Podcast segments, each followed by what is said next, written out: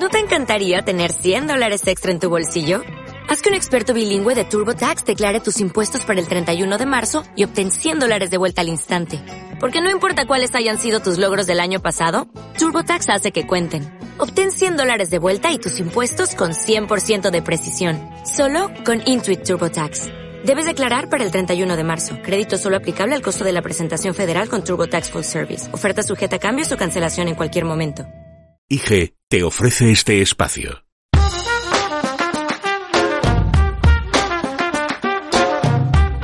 Tu dinero nunca duerme. Un programa de Es Radio en colaboración con Value School. Con Luis Fernando Quintero.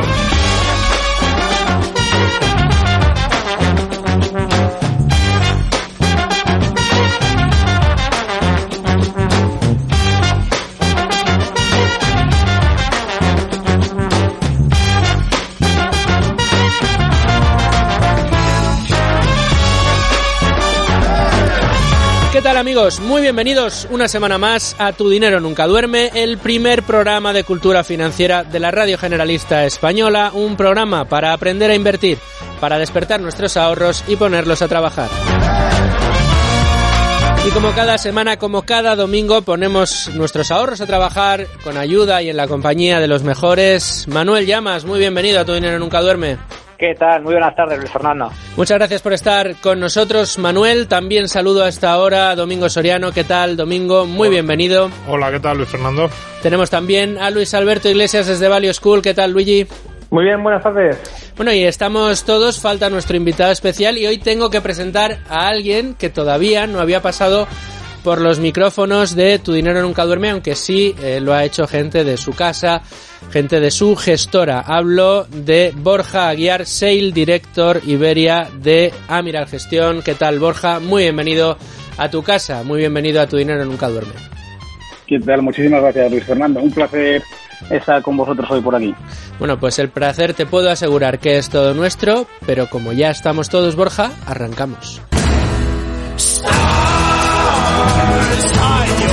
Es Radio, Tu dinero nunca duerme. Con Luis Fernando Quintero. Y hoy traemos a este programa una de esas peticiones que nos habéis hecho llegar. Conocer y profundizar el proceso de inversión de algunas de las gestoras que habitualmente colabora con nosotros aquí en Es Radio, en Tu Dinero Nunca Duerme con la ayuda, como siempre, inestimable de Value School. Hoy vamos a conocer con Borja Aguiar cuál es el proceso de inversión de Amiral Gestión, cómo toman sus decisiones, cómo conforman sus carteras y sobre todo qué buscan en las empresas que seleccionan. Pero primero, y por ir por orden, vamos a ir por partes y en este momento, como cada semana, vamos a buscar la lección de Manuel Llamas. Hola, soy Rafael Valera de Bayern Hall y yo escucho Tu dinero nunca duerme. ¿Quieres rentabilizar tus ahorros? Si piensas que la inversión requiere paciencia y disciplina, ponte en contacto con Equam Capital 91 755 6974 o visítanos en equamcapital.com. Equam Capital. En Es Radio, Tu dinero nunca duerme. Manuel, tiempo ya de tu lección. Eh, eh, para el programa de hoy yo creo que es importante que aclaremos conceptos básicos porque si es verdad que muchos oyentes nos han escrito a través de redes sociales eh, o nos han hecho llegar peticiones para que estas gestoras que nos acompañan, como es el caso hoy de Ameral Gestión, nos cuenten cuál es esto, su proceso de inversión. Pero para aclararlo y acotarlo, Manuel, ¿qué es exactamente esto del proceso de inversión?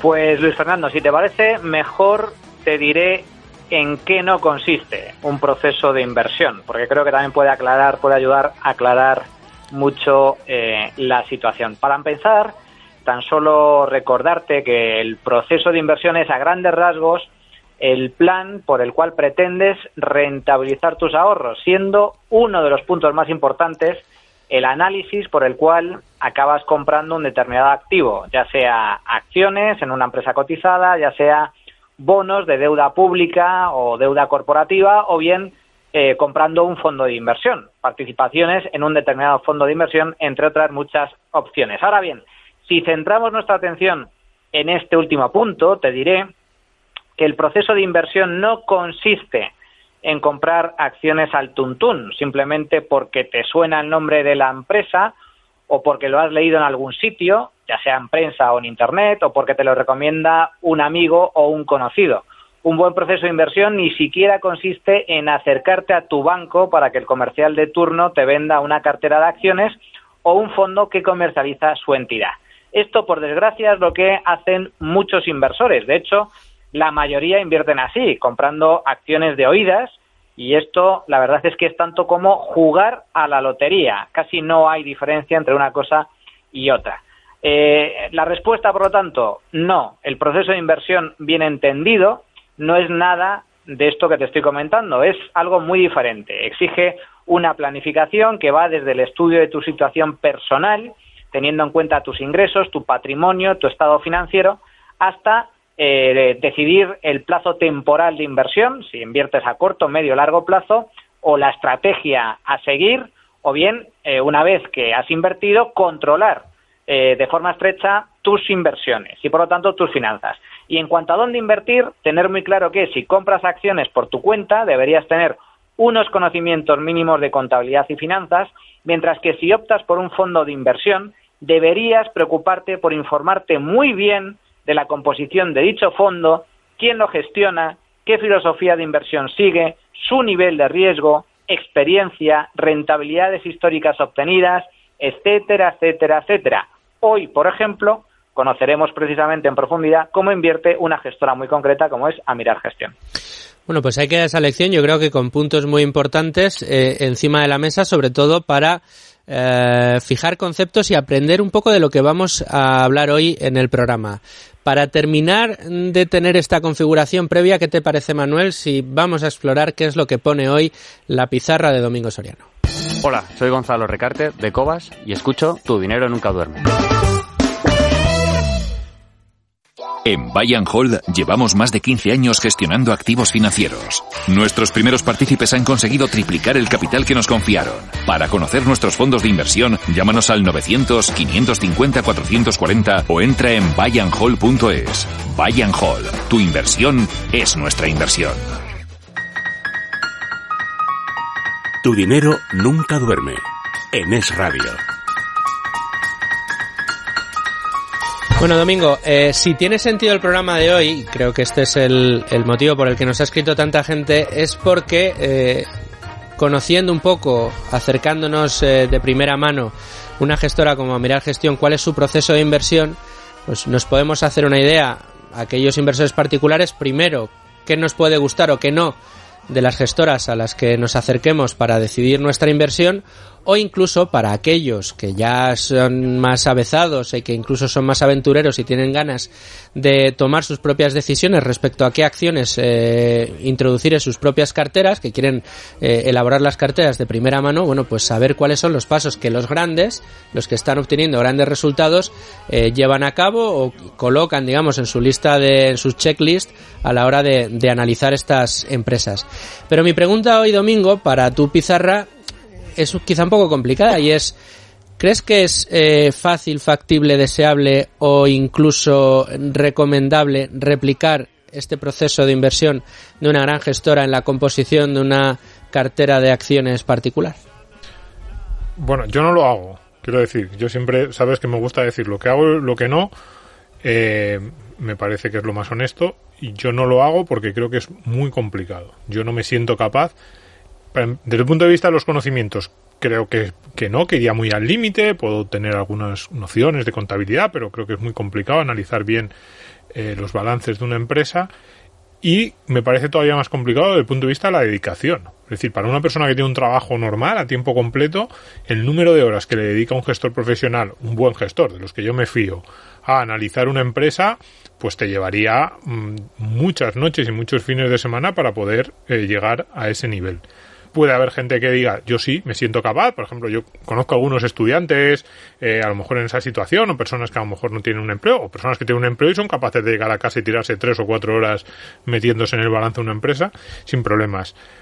Pero mm, digamos que el mensaje que yo daría sería de prudencia. En general, yo creo que los mm, ahorradores o los inversores individuales nos creemos a veces más capaces de lo que somos si nos ponemos a ello, sí que es cierto que hay cosas en las que podemos ser mejores y peores que los gestores. Por ejemplo, un tema que a mí me parece cada vez más importante, que es el conocimiento del equipo gestor, la filosofía de la empresa, creo que es más difícil para el inversor individual que el profesional. Es decir, el profesional tiene un acceso incluso personal. Puedes, al final, uno de los grandes gestores, un inversor institucional, se presenta en una empresa y probablemente le reciba al equipo directivo, le expliquen con un detalle, ya no solo sobre lo que es la empresa y las cuentas, sino también, pues eso, desde el punto de vista personal, el quiénes son, cuáles son sus expectativas y puede captar cosas que un inversor individual tiene más complicado. ¿Ventajas del inversor individual? Pues que no tiene algunas de las restricciones legales que tiene el inversor eh, de una gestora, por ejemplo.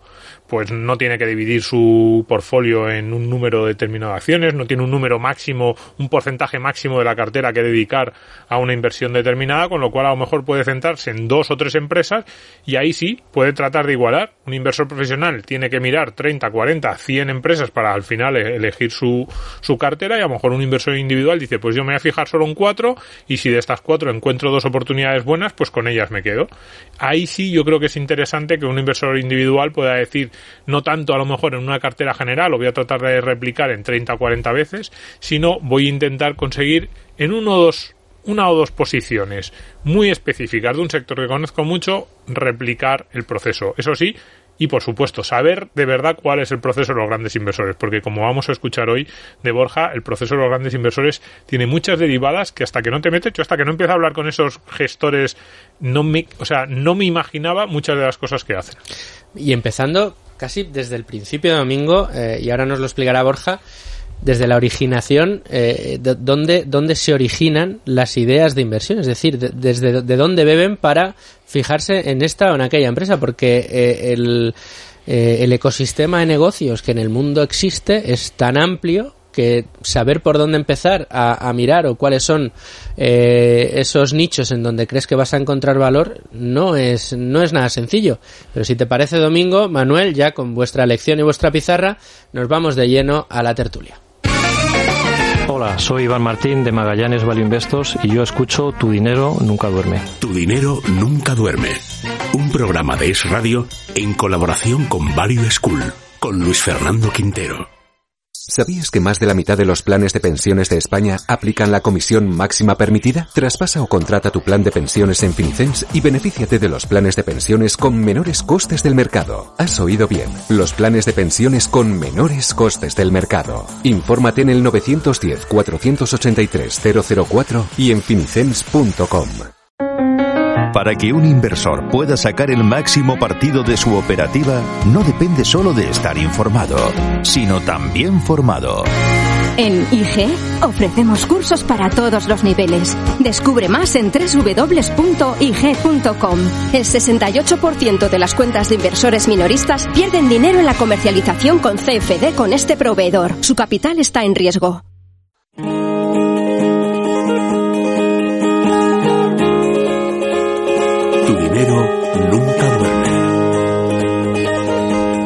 Luis Alberto Iglesias, desde Value School, eh, y como ya eres un clásico del programa, pues como siempre te voy a dejar que arranques esta tertulia, que, que le des el pistoletazo de salida con la primera pregunta para Borja Aguirre.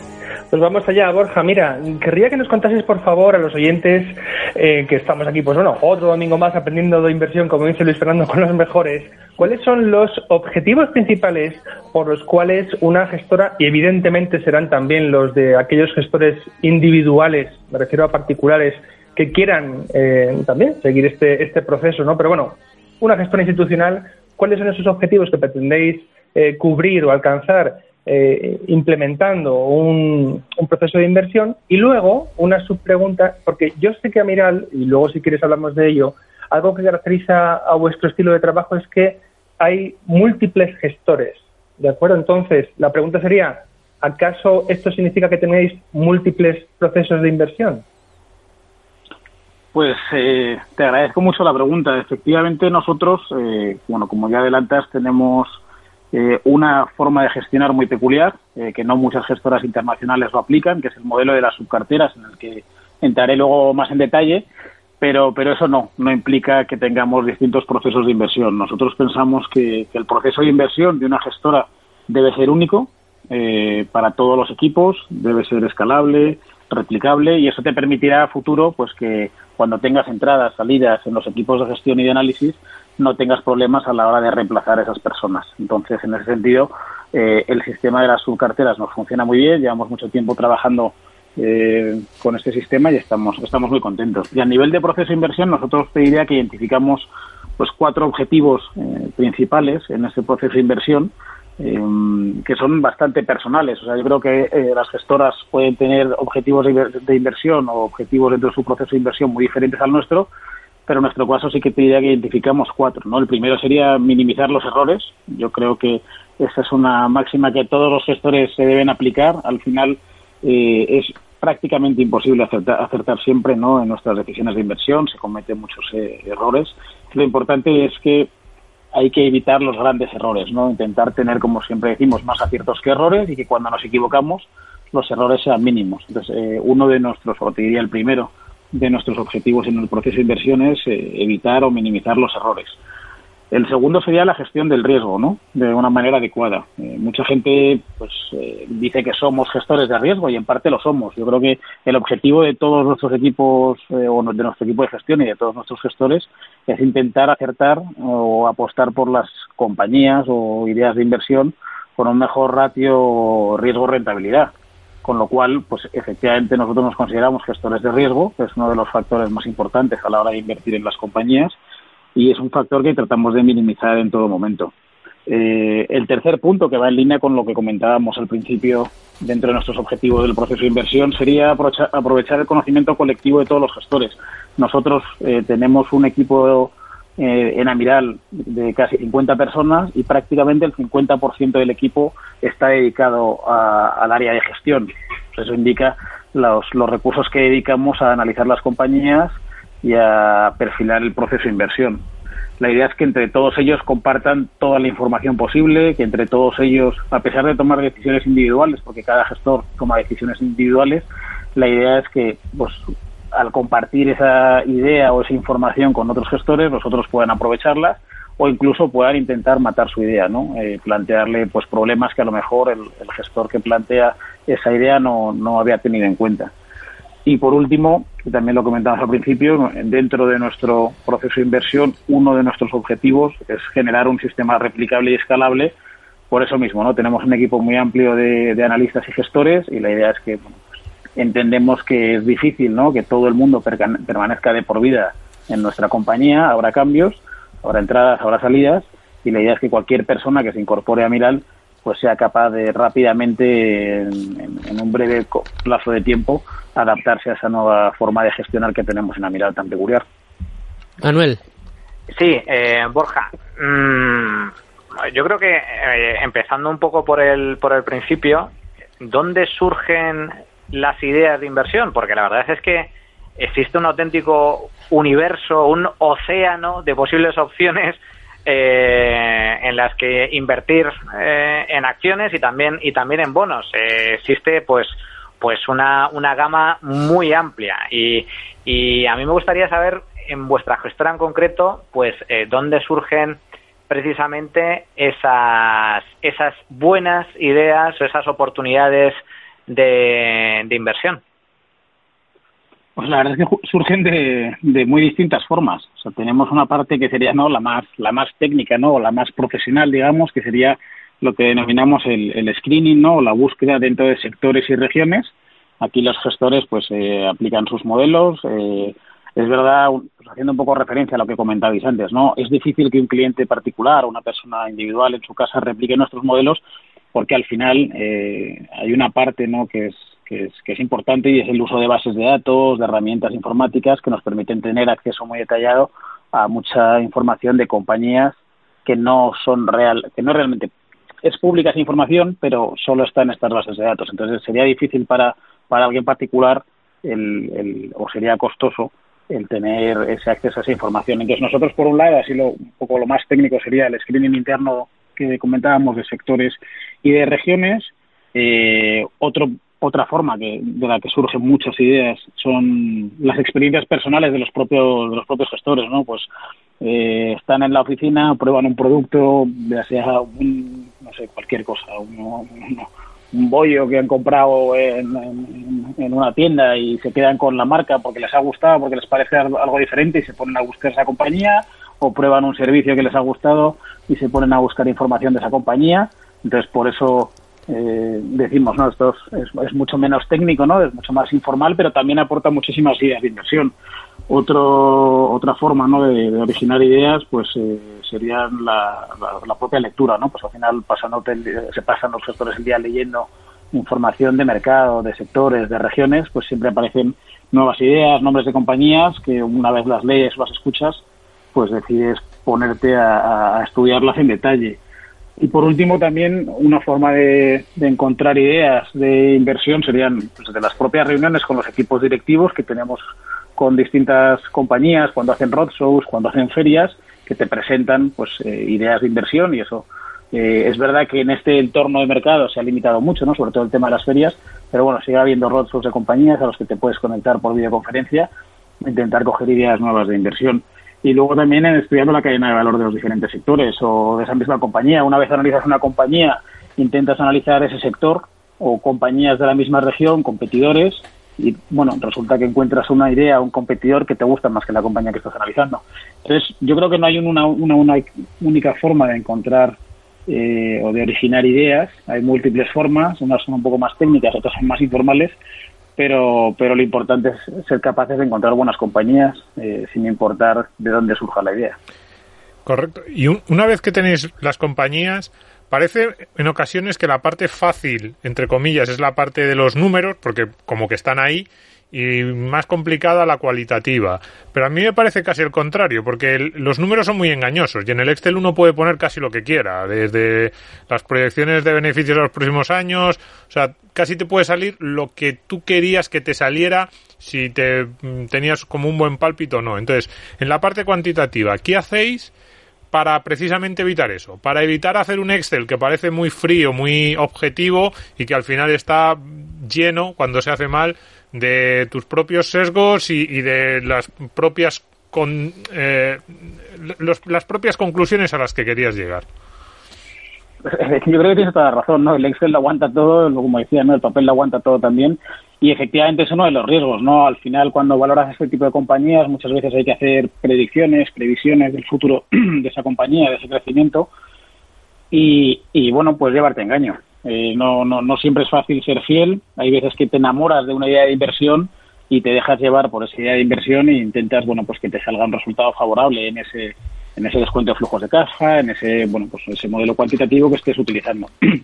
Nosotros en Amiral, bueno, tenemos un modelo de valoración interno, cada gestora tendrá, tendrá el suyo, pero entiendo que todas las gestoras activas tienen su modelo de valoración cuantitativo, que se lo aplicamos a todas las compañías eh, que han aparecido en ese primer en esa primera fase de nuestro proceso de inversión, que era la originación de ideas que decíamos, ¿no? Eh, lo que hacemos en esta parte más cuantitativa, efectivamente, es eh, analizar los números en detalle de las compañías, hacemos un análisis profundo de las cuentas, y yo creo que una cosa que es un poco diferencial dentro de Amiral es que tenemos un principio de, margen de seguridad. Aquí lo que buscamos es intentar justamente evitar lo que estabas comentando, ¿no? Dejarte llevar por, por esa frialdad del Excel y poner los datos que, bueno, favorezcan esa idea de inversión salga o aparezca atractiva a nivel de números y, limitar un poco el campo de actuación de los gestores. ¿no? Nosotros lo que hacemos son proyecciones de crecimiento muy prudentes, tomando solo tres o cinco años de proyecciones, que es algo, te diría, raro en, la industria. Y a partir de esos tres o cinco años, depende un poco del sector, depende un poco del tipo de compañía eh, que planteamos ese crecimiento, les damos a las compañías un crecimiento del 1% eh, en adelante, ¿no? Con lo cual, es verdad que las compañías eh, que identificamos que son pequeñas, pero que o, que o que tienen negocios muy disruptivos, que te plantean crecimientos de aquí a 25 años espectaculares, pues nosotros simplemente lo que hacemos es aplicar un poco margen de seguridad o la lógica en ese sentido para evitar dejarnos llevar pues, pues por, ideas que parezcan eh, espectaculares y, que van a y que van a llevarnos a la luna, ¿no? Entonces eh, para nosotros es imprescindible aplicar ese principio del margen de seguridad. Además, normalmente eh, casi todos los gestores lo que utilizan, bueno, el, modelo es el mismo, ¿no? que es el descuento de flujos de caja, y aplicamos también un WAC, una tasa de descuento fija del 7%, que también es bastante prudente y más en este entorno de mercado. ¿no? Eh, y por último, eh, siempre, o las compañías, antes de incorporarlas a la cartera, eh, necesitamos que tengan un potencial de revalorización o un margen de seguridad al menos del 30%. Entonces, bueno, son tres los parámetros, digamos, que nos permiten o en los que trabajamos para intentar limitar un poco más al, equipo de gestión en cuanto a sus decisiones de inversión, que serían, como decíamos, las proyecciones de resultados a 3-5 años y un crecimiento adicional del 1% al infinito, esa tasa de descuento fija del 7% y el potencial de revalorización de al menos el 30%. Aquí entra y juega Borja un papel eh, especial. Esto que comentabas al principio, cuando hablabas un poco de que los objetivos empezaban por minimizar errores y gestionar los riesgos, hablabas también de que buena parte del equipo gestor se dedica, entre otras cosas, hablando eh, mal y pronto, de tratar de chafarle las tesis de inversión a sus compañeros para, para tratar de mejorarlas o para, digamos, ponerlas contra el espejo y evitar también un poco este tipo de errores. Este es un comportamiento que nos han comentado también eh, grandes inversores de otras gestoras que nos explicaban eh, cómo entre ellos se tenían sus reuniones y, ponían a prueba sus tesis de inversión intentando buscarle los peros.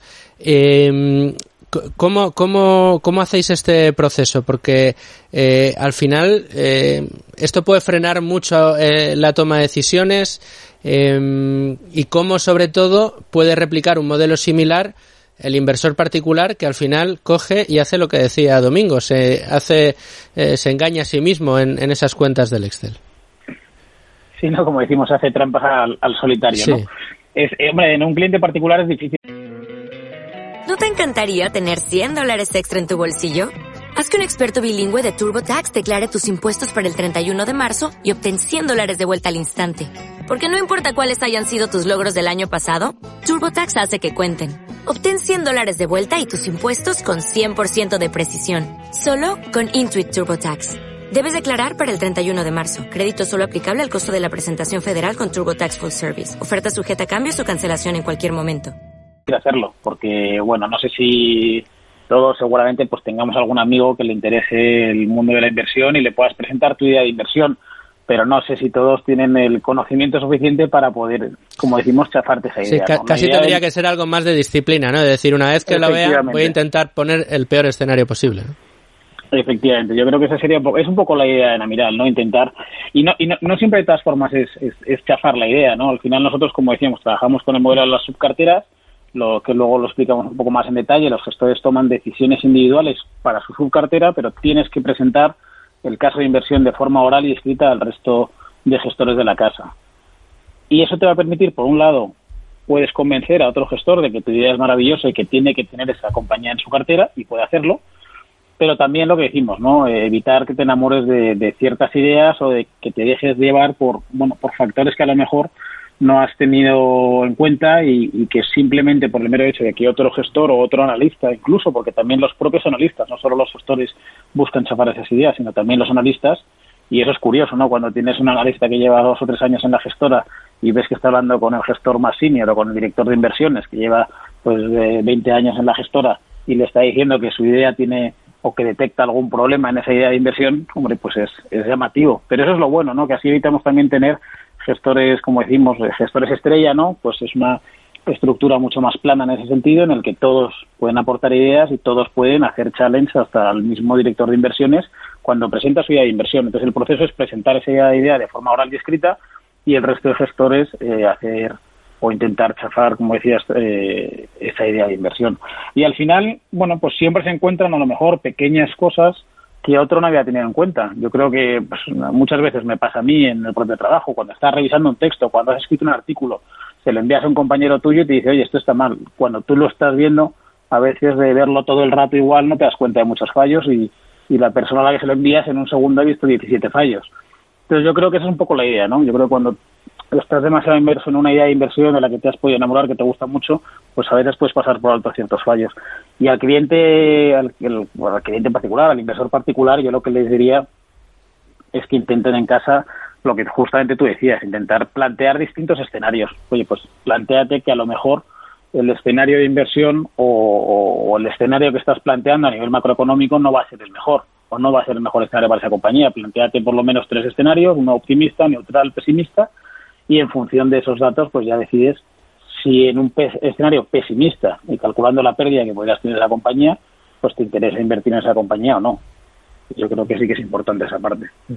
Oye, Borja, habiendo tratado con, bueno, con las preguntas que te han hecho mis compañeros antes, el aspecto más cuantitativo del análisis, hemos hablado de datos, de, del Excel, bueno, ha dejado claro Domingo que, que, como dice, que el Excel lo aguanta todo, ¿no? Pero me parece que el aspecto cualitativo, es decir, juzgar la calidad de ese modelo de negocio está sujeto, si cabe, a una mayor, eh, no sé, subjetividad, ¿no? Es decir, ¿con qué criterios analizáis la calidad de un modelo de negocio, muchos gestores de los que ya han venido o por Value School o por el programa han hablado de checklist, de listas. Ellos componen listas que creo que van aumentando el número de ítems, ¿no? de, aspectos conforme van mejorando ese proceso.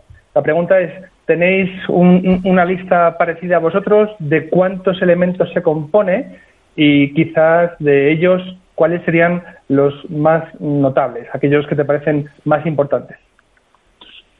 Pues efectivamente tenemos una, una, checklist también, eh, como veo que otras gestoras tienen. Nosotros, el primer, por, ir por partes, ¿no? La, primera parte del proceso de inversión es la originación de ideas, luego aplicamos esos filtros cuantitativos y nos quedamos con un universo de inversión más reducido y ahí es donde aplicamos los filtros cualitativos, ¿no? Intentamos analizar la calidad de las compañías en las que invertimos yo creo que es verdad, es, es muy difícil eh, aplicar criterios objetivos. Al final son siempre criterios muy subjetivos de los gestores que están analizando estas compañías, pero sí nos permite intentar analizar eh, o en igualdad de condiciones a nivel de números si la calidad de una compañía es mejor que la otra. Porque nosotros, como te decíamos, utilizamos 28 criterios para, para hacer esa o darle esa nota final a la compañía y, esos 28 criterios los basamos en, tres categorías o en tres áreas, ¿no? que sería la actividad de la compañía, el equipo directivo y la cultura de la compañía y la calidad de las cuentas.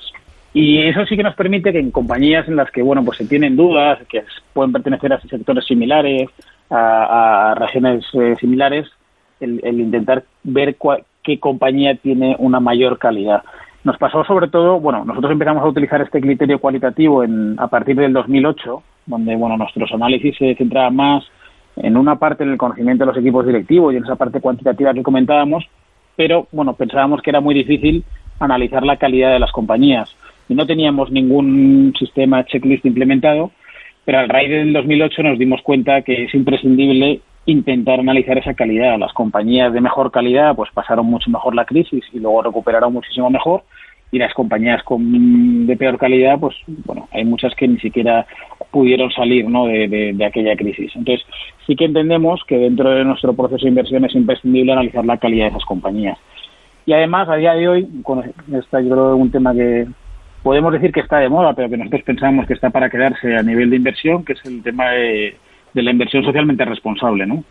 Dentro de estos 28 criterios, nosotros integramos muchos criterios que forman parte de lo que serían pues, integración de los criterios ambientales, sociales y de gobierno corporativo, que siempre es bueno analizar como criterios de estado financiero eh, a la hora de invertir. Sobre todo, eh, como te decía, dentro de la, del área de equipo directivo y cultura empresarial, pues hay varios criterios, os pongo algún ejemplo. Controversias específicas sobre la empresa. Pues eso es un, uno de los tics que tenemos que hacer, ver si hay alguna controversia sobre la empresa, que además pues te permite dentro de la parte de, gobierno corporativo, ¿no? dentro del ASG, la G, que es gobierno corporativo, eh, pues ya estás metiendo un criterio relacionado con la inversión socialmente responsable. Eh, la política de medio ambiente de la compañía, que ya dentro de la parte eh, dentro dentro de la de la M de la de la, de la S de, la A perdón. Y luego dentro de la parte social tenemos un, un, punto dentro de la actividad de la empresa que se llama utilidad social y carácter ético de la actividad. Yo creo que la parte cualitativa nos ayuda a analizar de una forma extrafinanciera las compañías y además eh, en un mercado o en un entorno que creo que cada vez tiene que ir más alineado con la inversión socialmente responsable, tanto los gestores como los inversores como las propias empresas van a alinear mucho sus intereses en, e, este sentido, pues es, es, imprescindible incorporarlo a tu análisis eh, cualitativo. Y es verdad que va creciendo. O sea, el año pasado teníamos 26 criterios, este año tenemos 28 criterios, pueden entrar nuevos criterios el año que viene, salir algunos que consideramos que son desfasados, pero la idea es, es bueno, hacer una lista muy consistente, muy sólida y que nos permita de verdad, aunque sea un poco subjetivo los criterios, el darle una calificación de calidad a las compañías en las que invertimos. Borja, me vas a permitir que sea yo el que saque a relucir el elefante que tenemos en, en la habitación y que eh, todavía no habíamos puesto encima de la mesa. Eh, nos has contado cómo funciona el proceso de inversión. Eh, yo creo que las líneas fundamentales de momento las vamos teniendo claras. Todavía nos tienes que aclarar cómo es esto de las subcarteras, pero, pero ahora no, ahora si quieres en las siguientes preguntas profundizamos en ello. Pero yo te quiero preguntar, ¿qué pasa una vez tienes conformada una cartera, tienes esas acciones que más te gustan, que han cumplido con todos los estándares, que han pasado todos los filtros, que han tenido el tic favorable en todos y cada uno de los puntos de la checklist, y de repente, pues, eh, de repente Pfizer va y dice que va a tener la eh, vacuna enseguida, y en un solo día las bolsas mundiales pues mm, ofrecen la mejor sesión en 10 años. Eh, igual que en su día eh, sucedió que mm, después del estallido del coronavirus, pues en una serie de sesiones la bolsa, las bolsas internacionales lo perdieron absolutamente todo. Ante este tipo de terremotos en los mercados y sobre todo hoy, precisamente con lo que nos ocupa, con subidas tan extraordinariamente brillantes de las bolsas, tan fulgureantes, con tantas chiribitas y luces de neón que hemos tenido, eh, ¿qué hace una gestora como Amiral? Cómo se comporta, qué contiene ese proceso de inversión para momentos como estos. Os paráis a pensar, veis lo que hay, miráis esas compañías que eh, habíais descartado en un primer momento pero que también os gustan y, consideráis un posible cambio. De repente, de algunas de las que teníais en cartera han obtenido resultados mucho mayores de lo que esperabais y hacéis rotación. Cuéntanos un poco qué pasa cuando suceden eventos como el que hemos vivido esta semana. Yo, yo creo que la premisa principal es mantener la calma, ¿no? Tanto si vemos una reacción tan excesiva como la que vimos ayer o tan positiva, como si vemos una, una reacción tan negativa como la que vimos en marzo, ¿no? Yo creo que la premisa tanto para Amiral como para cualquier inversor, siempre lo decimos, es mantener la calma. Eh, yo creo que cuando actúas eh, o te dejas de llevar por tus sentimientos es cuando normalmente cometes errores de inversión. Y sobre todo yo lo estoy viendo con muchos clientes con los que hablo pues, estos últimos meses, ¿no? que nos comentan que clientes suyos o que decidieron eh, reducir el peso en renta variable finales de marzo porque bueno pues se asustaron y demás. Bueno, pues todo ese tipo de inversores claramente a día de hoy pues se ve que, que, no acertaron en esa decisión, que probablemente fuese porque se dejaron llevar por el miedo o por la incertidumbre. Entonces nosotros recomendamos siempre mantener la calma en los dos escenarios, tanto en el positivo como en el negativo. En el positivo yo creo que las consecuencias son muy diferentes. Nosotros lo que hacemos eh, esta mañana a primera hora es revisar nuestra cartera, es ver las compañías que alcanzan los precios objetivos, que puede haber muchas porque hemos visto subidas del 15, del 20, del 25%, y miramos, bueno, pues eh, qué compañías han alcanzado ese precio objetivo. Y si esta bueno, este anuncio, ¿no? Que es más de corto plazo, eh, puede afectar a nuestra visión de largo plazo. Nosotros somos gestores que invertimos siempre pensando en el largo plazo, pero es verdad que, bueno, pues estas pequeñas cosas pueden trastocar eh, esa visión de largo plazo a algunas compañías. Entonces, si vemos que eh, la vacuna puede producir algún cambio a largo plazo en el mercado, en nuestra idea de inversión, en nuestra compañía, o que simplemente hemos alcanzado el precio objetivo que nos habíamos planteado, pues eh, tomamos alguna decisión. Si hemos alcanzado el precio objetivo, pero, consideramos... Borja, sí. perdón. ¿Y cómo es ese proceso intermedio? Quiero decir, el proceso inicial, porque yo creo que hablamos muchas veces como del proceso inicial, construir cartera, pues buscar una empresa que me guste, pero ya tengo la cartera, 30 40 compañías, tengo otras 30 o 4, otras 30 o 40 ahí en el archivo que me gustan y de repente hay estos movimientos locos como el de esta semana hacia arriba o hacia abajo. ¿Cómo es ese proceso para decidir esta compañía sale, esta compañía entra?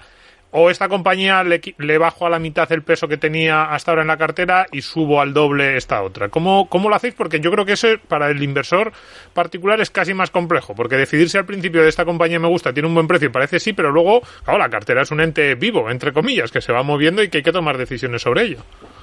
Totalmente. Nosotros intentamos tener eh, bueno, como, pues como bien decías, tenemos una cartera en la que ya estamos invertidos, ¿no? que son las compañías en las que hemos aplicado pues todos estos todas estas fases ¿no? dentro de nuestro proceso de inversión y ya están incorporadas en la cartera y todas esas compañías tienen tanto un precio objetivo de venta de esa compañía como un precio objetivo para reducir peso. Pues lo que decías, no no siempre eh, si compro una compañía que vale 10 y la quiero vender cuando llega a 20, no siempre vendo el 100% de la compañía cuando llega a 20. La voy vendiendo de forma escalonada, pues cuando llega a 15 vendo a lo mejor un 20% de esa compañía, cuando llegue a 18 vendo otro 20% y cuando llegue a 20 pues vendo ya el 60% restante, ¿no?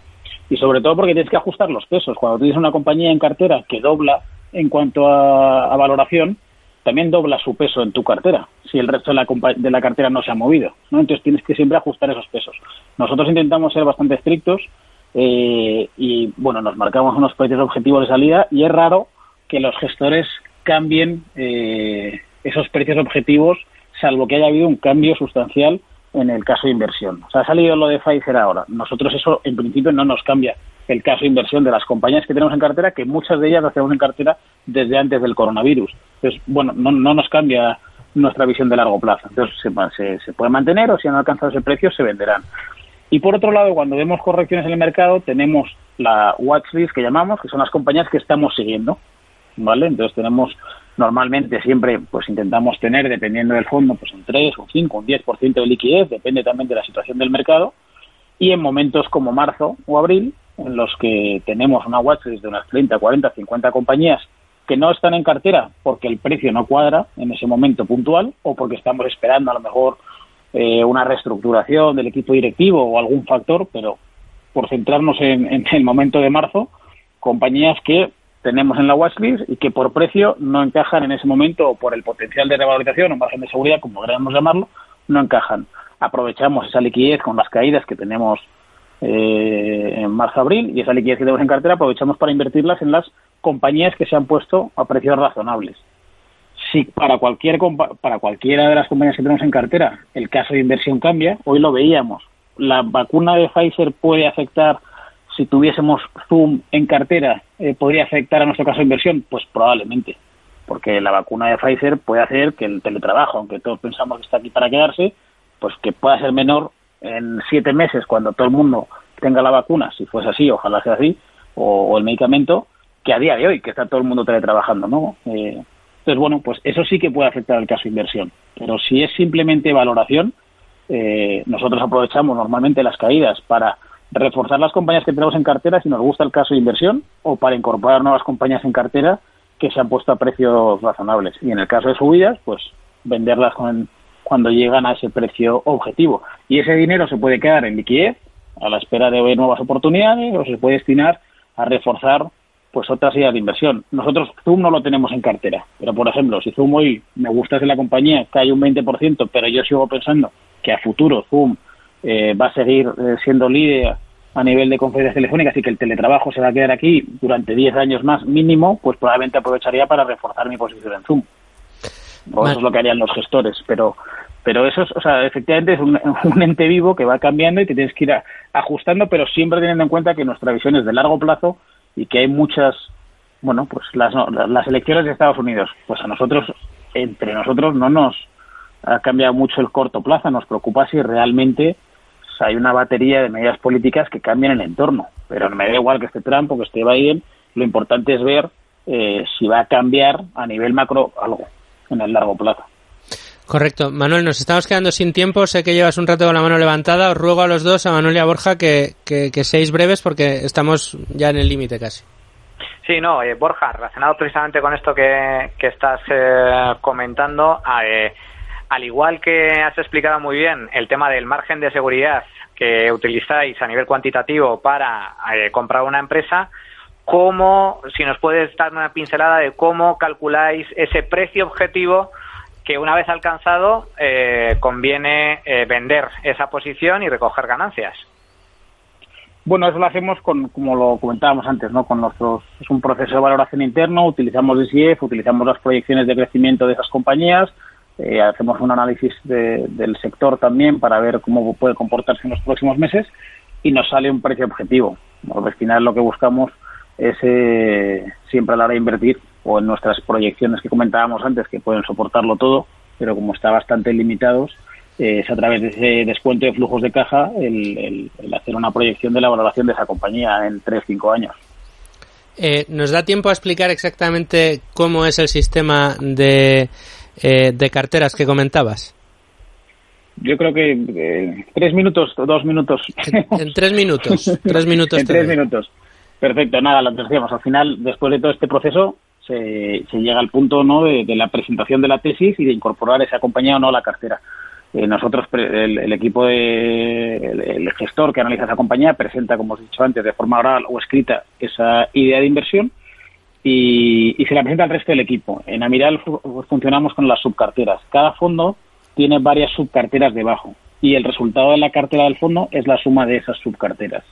Entonces, cada gestor, dentro de, pongamos un ejemplo, Sextant PM, nuestro fondo de renta variable de pequeña y mediana capitalización bursátil, tiene cinco subcarteras. Eso es que tiene cinco gestores que se dedican a gestionar cada una de las subcarteras.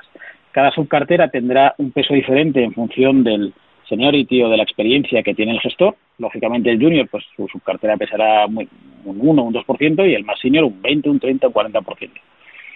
Y lo bueno que tiene, o la ventaja que encontramos aquí en la, en la gestión por subcarteras, es que son decisiones individuales, porque cada uno gestiona individualmente su subcartera, que tiene que haberlas presentado al resto del equipo de forma oral y escrita, como hemos dicho antes, pero es una decisión absolutamente individual, con lo cual las principales posiciones del fondo son las convicciones de los de todos los gestores, no es la convicción de un único gestor. Si normalmente, pues eh, que es la principal eh, compañía o el principal peso que tenemos en el fondo eh, es la principal compañía porque está presente en cuatro subcarteras, no porque un gestor la tenga con muchísimo peso en su cartera. Esto te permite tener el resultado final de la cartera del fondo, es una cartera relativamente diversificada, con unas 60-80 posiciones, de las cuales las 20 principales posiciones pesan en torno al 50%, que son las convicciones del equipo, y el resto pues te complementa muy bien la cartera.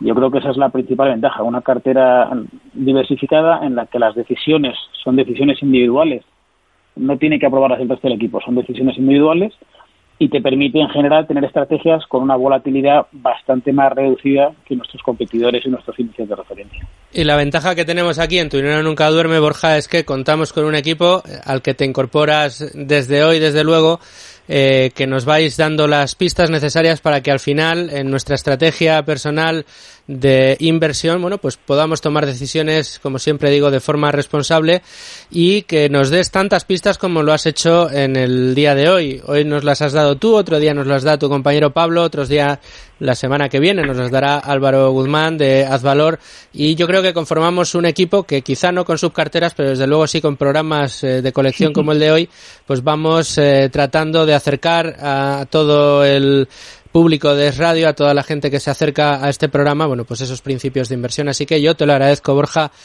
Eh, bueno, pues muchísimo, muchísimas gracias desde luego por eh, compartir con nosotros estos conocimientos y este proceso de inversión que hemos analizado hoy de Amiral Gestión.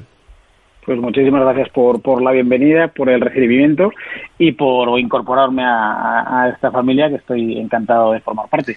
Bueno, pues ya ves que lo pasamos muy bien y seguro que te vamos a tener muy pronto otra vez eh, con nosotros, pero no te vayas todavía porque tenemos muchas cosas todavía antes de que terminemos el programa. La primera de ellas, recordarle a todos nuestros oyentes que nos pueden encontrar en podcast eh, a través de todas las plataformas, Spotify, Apple Podcast, Evox, en las plataformas de radio de Value School, pueden encontrar todos los capítulos si se han perdido alguno de estas eh, dos temporadas que llevamos de Tu Dinero Nunca Duerme y todo gracias al patrocinio de podcast de IG Market. Y también les comento que para completar esa formación en inversión tienen el, curso de inversión y gestión patrimonial de estrategias de inversión y libertad digital, del que tienen toda la información en el 91 523 9722 91 523 9722. Pero nosotros ya, sin más dilación, nos vamos a ir a esa ventana de libertad que hoy abrimos con el Acton MBA. Hola, soy Fernando Bernat de Advalor y escucho Tu dinero nunca duerme.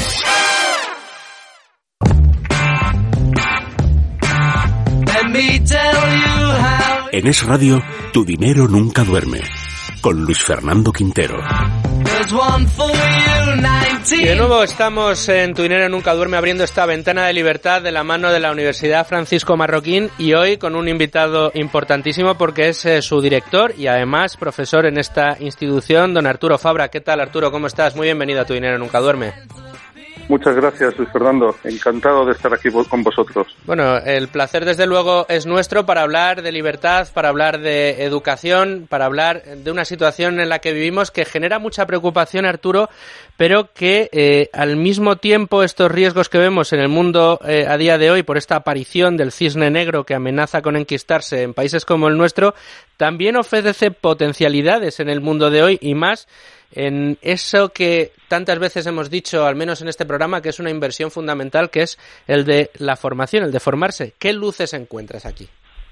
Pues, pues eh, la verdad es que sí, es que todo este tiempo de confinamiento, este tiempo que nos han tenido encerrados en, nuestras casas, pues también ha servido para, para meditar y para saber qué significa de verdad dar clases online. Hemos aprendido qué es lo que aporta valor estando en las clases y qué es lo que nos aporta en la tecnología y eso desde luego que lo estamos aprovechando y está abriendo otras oportunidades muy interesantes. ¿Cómo las está aprovechando eh, desde lo que mejor conoces, Arturo, desde la Universidad Francisco Marroquín en ese campus de Madrid?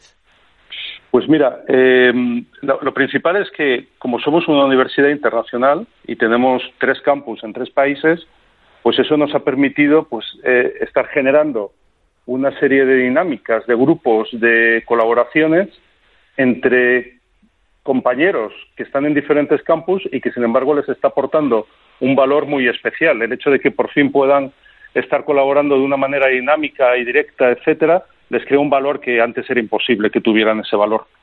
¿Mm? Imagino que, contar con profesionales de distintas disciplinas, eh, con clases magistrales, ¿no? Eh, sin necesidad de tener que desplazar eh, a, los, a los ponentes con costosos viajes y estancias, como sucedía antaño, que era la única manera de ofrecer a los alumnos de una universidad o de unos posgrados esas clases magistrales, compartir esa experiencia fundamental a la hora de formarse, le da un plus, ¿verdad?, a la situación que estamos atravesando en estos momentos. Bueno, es que ya no solamente era un tema de coste, que lo es también, es que es un tema logístico eh, tremendo. Si, se quiere acceder a grandes profesionales, y nosotros tenemos grandes profesionales que están encantados de venir a nuestro campus, que podemos estar trayendo a gente como Arthur Chait, como Chisholm, eh, gente increíble, pero claro, con una agenda muy ajustada y que era muy difícil eh, conseguir un hueco que ellos pudieran desplazarse, que pudieran dedicar tres, cuatro días en venir a Madrid. Ahora es tan sencillo como cerrar su agenda para la semana que viene y estamos teniendo unas clases magistrales increíbles con unos profesionales increíbles de Texas A&M que nos llaman desde Silicon Valley y que de otra forma pues habría sido muy complicado. Esto desde luego que para nosotros nos ha abierto un mundo de posibilidades que, lo estamos empleando y lo están aprovechando nuestros alumnos. ¿Puede ser, Arturo, que estemos viviendo, pese a, lo crudo de la situación, un momento dorado para la formación universitaria y la formación de posgrado? Yo creo que sí, honestamente. Yo creo que eh, otra cosa es que la situación es terrible y que todos personalmente pues estamos pasando por un momento difícil, pero eh, es el hecho, ya no solamente el hecho de que la gente se esté dando cuenta de la importancia de la educación, sino el hecho de que todos nos estamos replanteando qué es lo que estamos haciendo, qué valor aporta de verdad. Esto hace que se estén rompiendo muchos paradigmas que hasta ahora estaban ahí, que parecían intocables y que sin embargo ahora sí nos atrevemos a invertir en ellos y sobre todo a, buscar nuevas vías.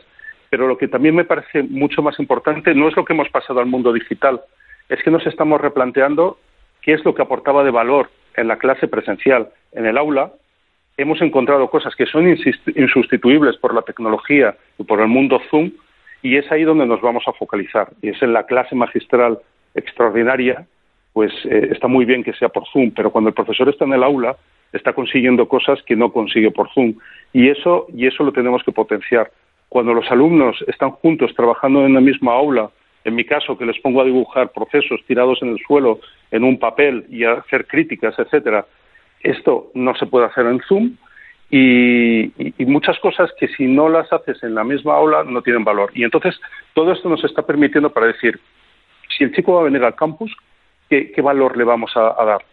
Esto, pues aprovechémoslo y focalicémonos en esto. Ahora bien, si no aporta un valor extraordinario, no hace falta que obliguemos al chico a venir al campus. Busquemos otras fórmulas, tecnologías, medios, procesos. Eh, Arturo, para todos aquellos que nos estén escuchando y quieran acercarse a conocer algo más, eh, la Universidad Francisco Marroquín y su campus de Madrid, danos unas señas, ¿qué tienen que hacer? Pues mira, eh, por supuesto, nosotros estamos en Arturo Soria 245 y tenemos un, edificio que es, es- a mí me encanta, es extraordinario, con una luz increíble y, por supuesto, todo el mundo que esté invitado está invitado a, venir a visitar el campus. Nos pueden encontrar también en nuestra página web, madrid.ufm.edu. Y, para los que no quieran esperar y, y quieren hablar ya con nosotros, nos pueden llamar al 910 66 81 53. Estamos encantados de recibiros a todos. Eh, además, eh, se hacen montones de eventos, sobre todo en el ámbito liberal, que es el que nos une a vosotros. Y, y, por supuesto, estáis todos invitados a venir a nuestro campus. Fabuloso, yo he de decir que lo conozco y, y no te falta razón, es extraordinario, muy bonito y muy acogedor. Vamos a repetir ese teléfono para el que no lo haya dado tiempo a, a apuntarlo, Arturo. Sí, es el 910 66 81 53. Bueno, pues ahí queda esa ventana liberal, Arturo. Muchísimas gracias por eh, tu presencia, por la presencia del UFM en este programa En tu dinero nunca duerme y hasta la semana que viene. Muchas gracias a todos. Un saludo.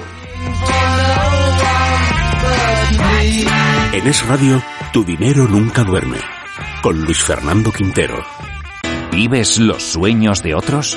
Emprende la aventura de tu vida en Acton MBA. Un programa transformador de un año impartido por emprendedores. Aprende a aprender, a ganar dinero y a vivir una vida con significado en la Universidad Francisco Marroquín de Madrid.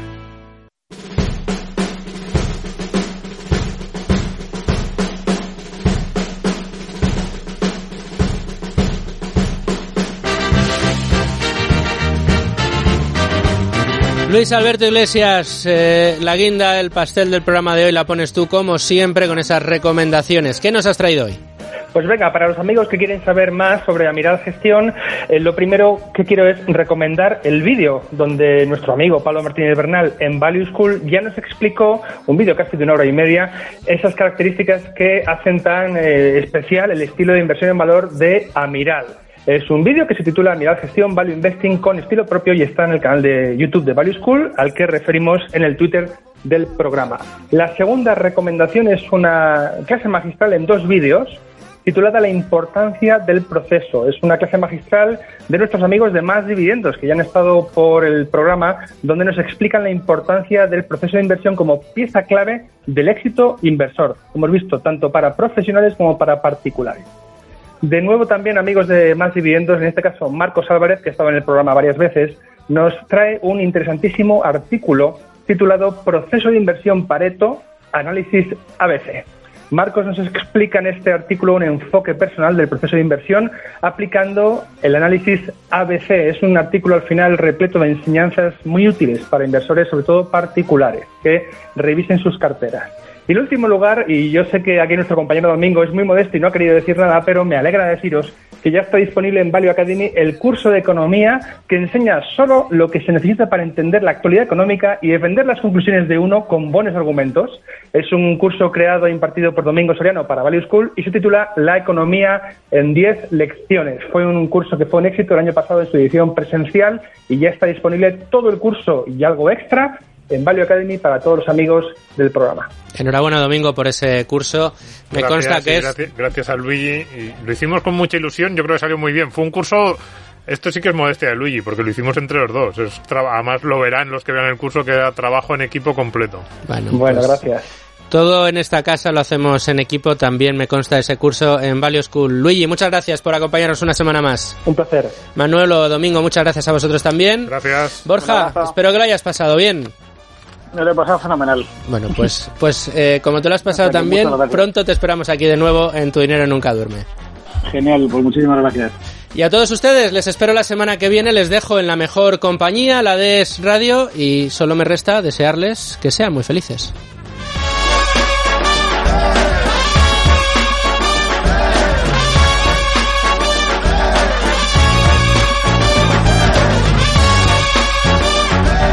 En Es Radio, tu dinero nunca duerme. Un programa en colaboración con Value School. IGE te ha ofrecido este espacio.